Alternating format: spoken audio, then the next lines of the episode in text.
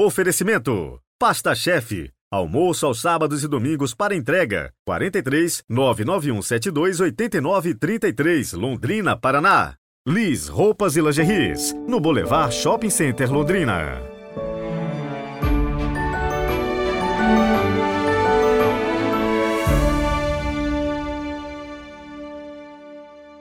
Quarta-feira, 13 de dezembro de 2023. Sejam muito bem-vindos ao podcast de hoje. É o Evangelho chegando aos nossos ouvidos. Deixemos que a palavra de Deus penetre fundo no nosso coração. Hoje a igreja se veste com as cores do martírio para celebrar a padroeira dos olhos. Rezemos juntos.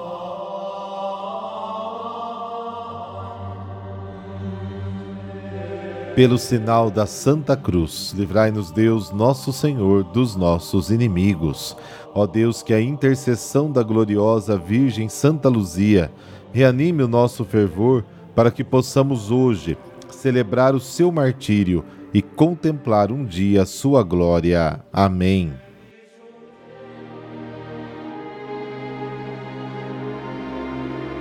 Mateus capítulo 11, versículos de 28 a 30. O Senhor esteja convosco, Ele está no meio de nós. Proclamação do Evangelho de Jesus Cristo segundo Mateus. Glória a vós, Senhor. Naquele tempo tomou Jesus a palavra e disse: Vinde a mim todos vós que estáis cansados e fatigados sob o peso dos vossos fardos, e eu vos darei descanso. Tomai sobre vós o meu jugo e aprendei de mim, porque sou manso e humilde de coração, e vós encontrareis descanso. Pois o meu jugo é suave e o meu fardo é leve. Palavra da salvação. Glória a vós, Senhor.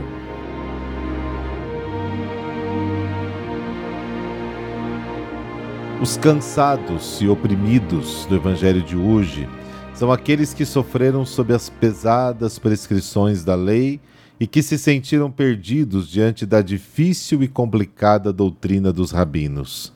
Jesus convida todos a procurar o seu Evangelho, a verdadeira vontade de Deus, uma vontade exigente, mas simples, ao alcance de todos.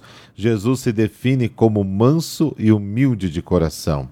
Manso significa a atitude de Jesus para com os homens, uma atitude simples, corajosa, mas não violenta, misericordioso, tolerante, pronto a perdoar, mas também firme e exigente. Humilde indica a atitude obediente e dócil à vontade do Pai, uma atitude interior, livre e voluntária. O descanso que Jesus oferece corresponde à promessa bíblica de paz e felicidade.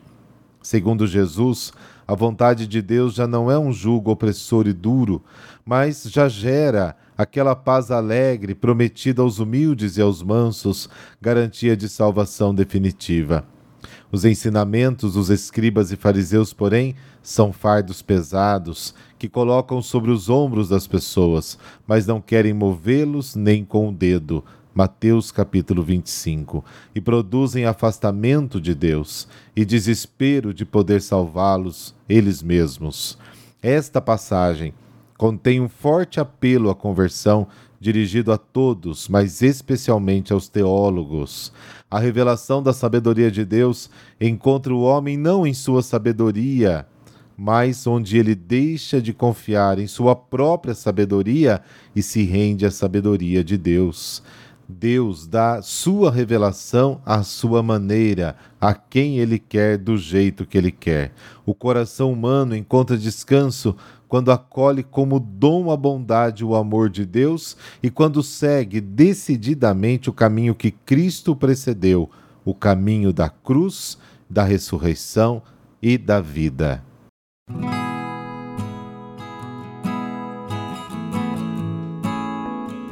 Santa Luzia, protetora dos olhos. Ela nasceu em Siracusa, na Itália, no fim do século III. Conta-se que pertencia a uma família italiana rica, que lhe deu ótima formação cristã a ponto de ter feito um voto de viver a virgindade perpétua. Com a morte do pai, Luzia soube que sua mãe, chamada Eutícia, a queria casada com um jovem de distinta família, porém pagão. Ao pedir um tempo para o discernimento e tendo a mãe gravemente enferma, Santa Luzia inspiradamente propôs à mãe que fosse em Romaria ao túmulo da Marte Santa Águeda, em Catânia. Pela cura da grave doença, seria a confirmação do não para o casamento. Milagrosamente foi o que ocorreu logo com a chegada das romeiras. Assim, Santa Luzia voltou para Siracusa com a certeza da vontade de Deus quanto à sua virgindade e quanto aos sofrimentos pelos quais passaria, assim como Santa Águeda. Adoro a um só Deus verdadeiro, dizia Santa Luzia, e a ele prometi amor e fidelidade. Santa Luzia vendeu tudo, deu aos pobres e logo foi acusada pelo jovem que a queria como esposa não querendo oferecer sacrifício aos falsos deuses, nem quebrar o seu santo voto, ela teve que enfrentar as autoridades perseguidoras. Quis o prefeito da cidade, Pascácio, levar a desonra à Virgem cristã, mas não houve força humana que a pudesse arrastar. Firme como um monte de granito, várias juntas de bois não foram capazes de a levar. As chamas de fogo também se mostravam impotentes diante dela, até que por fim a espada acabou com a vida tão preciosa. A decapitação de Santa Luzia aconteceu no dia 13 de dezembro do ano 304. Mas e a questão dos olhos? Então, conta-se que antes da sua morte teriam arrancado seus olhos. Fato ou não, Santa Luzia é reconhecida pela vida que levou até as últimas consequências porque assim testemunhou diante dos acusadores: Adoro a um só Deus verdadeiro, e a ele prometi amor e fidelidade. Santa Luzia, luz, Luzia, a portadora da luz. O nome de Santa Luzia deriva do latim portadora da luz. Ela é invocada pelos fiéis como a protetora dos olhos, que são a janela da alma, canal de luz. Ó Santa Luzia, que preferistes deixar que os vossos olhos fossem vazados e arrancados antes de negar a fé e perder vossa alma. E Deus, com um milagre extraordinário, vos devolveu outros dois olhos, sãos e perfeitos, para recompensar vossa virtude e vossa fé. E vos constituiu protetora contra as doenças dos olhos. Eu recorro a vós, para que protejais minhas vistas e cureis a doença dos meus olhos. Ó Santa Luzia, conservai a luz dos meus olhos, para que eu possa ver as belezas da criação. Conservai também os olhos da minha alma, a fé, pela qual posso conhecer o meu Deus, compreender os seus ensinamentos, reconhecer o seu amor para comigo e nunca errar o caminho que me conduzirá onde vós, Santa Luzia, vos encontrais em companhia dos anjos e santuário. Santa Luzia, protegei meus olhos e conservai minha fé. Amém. Por intercessão de Santa Luzia, dessa bênção de Deus que é todo-poderoso, Pai, Filho, Espírito Santo. Amém.